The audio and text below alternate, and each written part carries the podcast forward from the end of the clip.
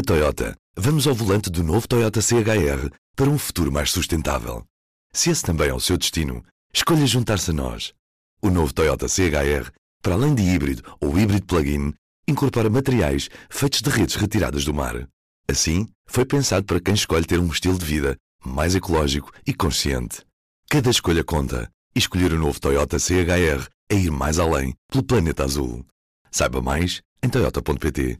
Do Jornal Público, este é o Soundbite. Ruben Martins. E hoje, depois do debate Pedro Nuno Santos, Luís Montenegro, viva Ana Sá Lopes. Viva Ruben. E viva a Helena Pereira. Olá, viva. Vamos a um certo de sons deste debate. Muito melhor preparado. Pois, não se, não Falo se vê verdade. hoje. Não se vê hoje. Falo verdade. Hoje falhou. Falo Hoje correu verdade. mal. Falo verdade. Hoje não correu bem, não é? Falo verdade. Hoje não correu Não bem. crio falsas expectativas.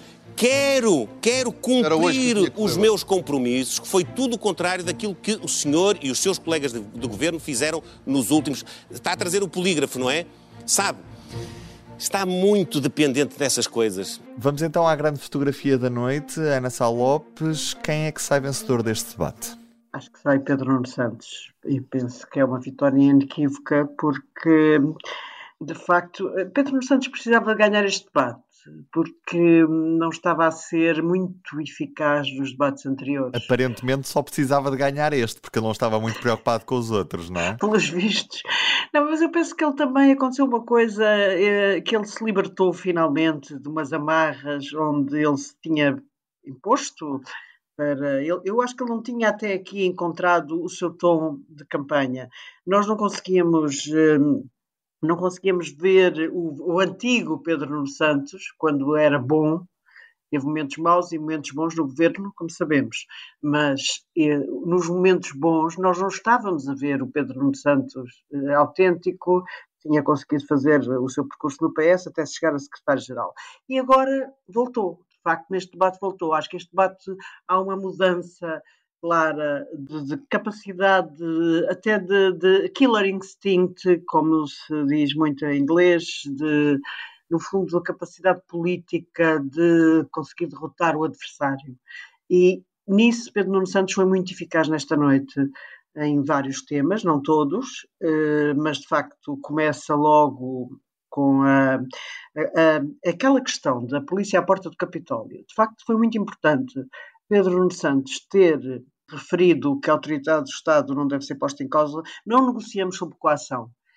Era quase o discurso, isto era um discurso de um primeiro-ministro e Montenegro ignorou essa parte, ignorou que o Teatro Capitólio estava cercado por uma manifestação de polícias que objetivamente não tinha, não tinha sido comunicada às autoridades. Aquilo não era uma coisa legal e é uma, de facto, aquilo é uma coação sobre a democracia eh, e sobre, sobre o debate. E aí Pedro Santos ganha logo, eh, uma, ganha logo pontos nessa, nessa parte. É fundamental. Depois há, eu acho que há uma parte que é a questão das pensões, em que Montenegro fica completamente aflito porque não consegue explicar.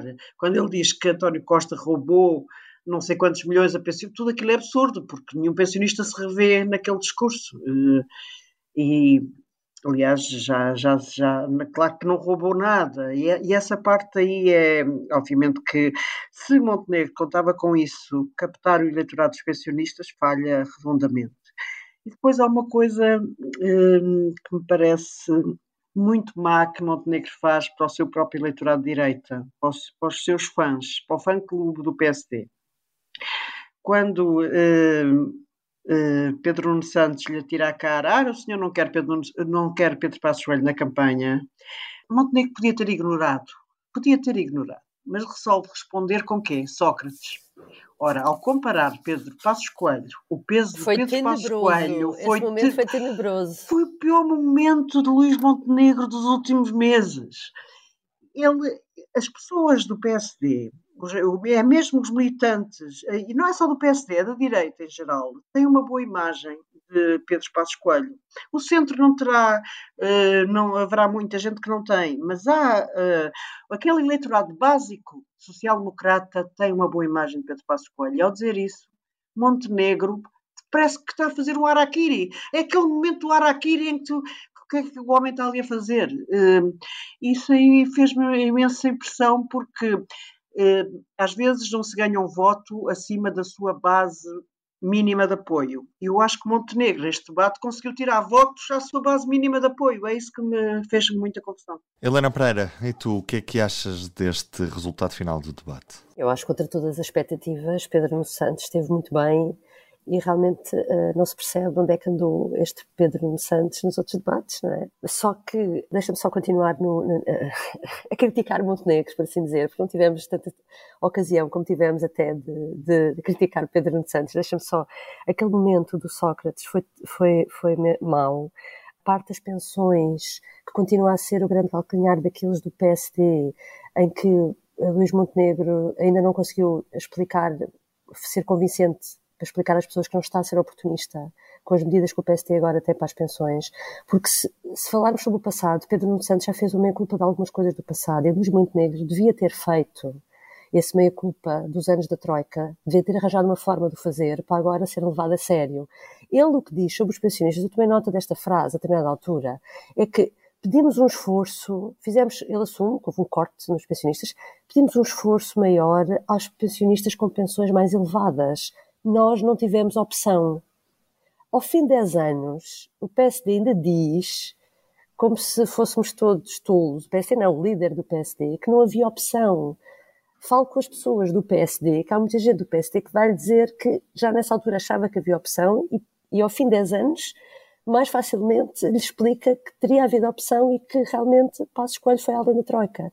Esta parte ainda não, uh, uh, ainda nunca uh, Luís Montenegro conseguiu resolver e foi o debate em que isso ficou realmente de forma mais nua disposto. Ainda sobre o PSD, e falando sobre o início do debate, a história da, do governo minoritário é impressionante como na hora anterior ao início do debate, eu vi, um bocadinho antes, já não sei, Hugo Soares, a determinada altura, secretário-geral do PSD, estava na SIC Notícias, com Ana Gomes. E o assunto era precisamente a viabilização do governo minoritário. E Hugo Soares disse aquilo que Luís Montenegro não, esteve, não teve coragem de dizer, que é não venham uh, dizer que uma coisa é fazer um governo em que se discute um programa comum ou se discute medidas. Nunca, nunca isso o PSD faria ou fará com o PS.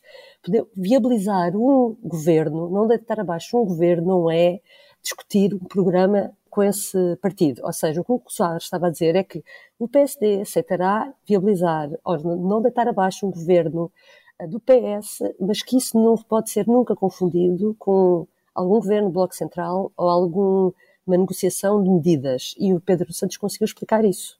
Quer dizer, conseguiu explicar porque também não foram depois ao detalhe de em que circunstâncias e como é que depois não, o orçamento é aprovado, não é? Não, ele não, ele não defende o orçamento. A questão, por acaso, eu acho que o Pedro Santos diz que ok, não deixa começar a governar. é, é. Mas não lhe perguntam não, também não em concreto sobre o orçamento mas ele aí até continua a dizer que, que obviamente negociará, deixa a coisa muito em aberto, sem. É, sem é, é. Eu acho que não se vai comprometer, até mas porque Bruno Santos tinha dito que nunca viabilizaria ou muito dificilmente viabilizaria um, um orçamento do governo PSD. O que eu acho é que o Hugo Soares conseguiu dizer é que depois o Luís Montenegro não conseguiu dizer Mas toda a razão. Pronto, Como é, é que é possível ele não ter querido, não conseguir fazer isso? Olha, depois, sobre Pedro Nuno Santos, para não dizerem que eu não falo de Pedro Nuno Santos, uh, direi que, uh, pois, que esteve bem, que até esteve, é curioso, pela primeira vez, ele estava tão à vontade, conseguiu ser irónico, coisa que ele nunca tinha conseguido no Muitas vezes.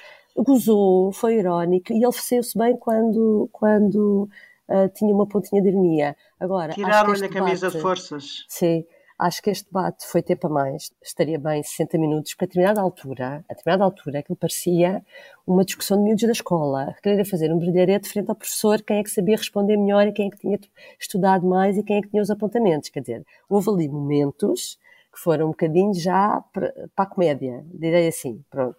Portanto, se fosse 60 minutos, teria sido ideal. A questão também é o problema de queremos tocar nos temas todos, não, é? Não, não, é.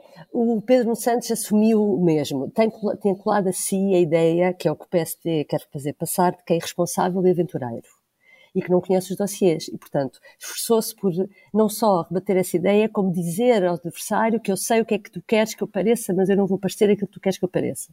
E a determinada altura, pronto, estavam os dois a tentar explicar quem é que uh, sabe mais dos dossiês e quem é que estava mais preparado. Pois bem, e termina assim esta sequência de frente a frente entre os vários cabeças de lista às eleições legislativas do próximo dia 10 de março, mas os debates continuam, debates com todos, com os partidos sem assento parlamentar e também os debates das rádios. Vamos comentá-los nos próximos dias, aqui neste Soundbite. Um beijinho, Ana Salopes, e um beijinho, Helena Pereira. Até amanhã. Um beijinho, até amanhã. Até amanhã. O Soundbites é um programa de Ana Salopes, Helena Pereira e Ruben Martins. A música original é de Ana Marques Maia. Siga o podcast na sua aplicação preferida para não perder os novos episódios. O público fica no ouvido.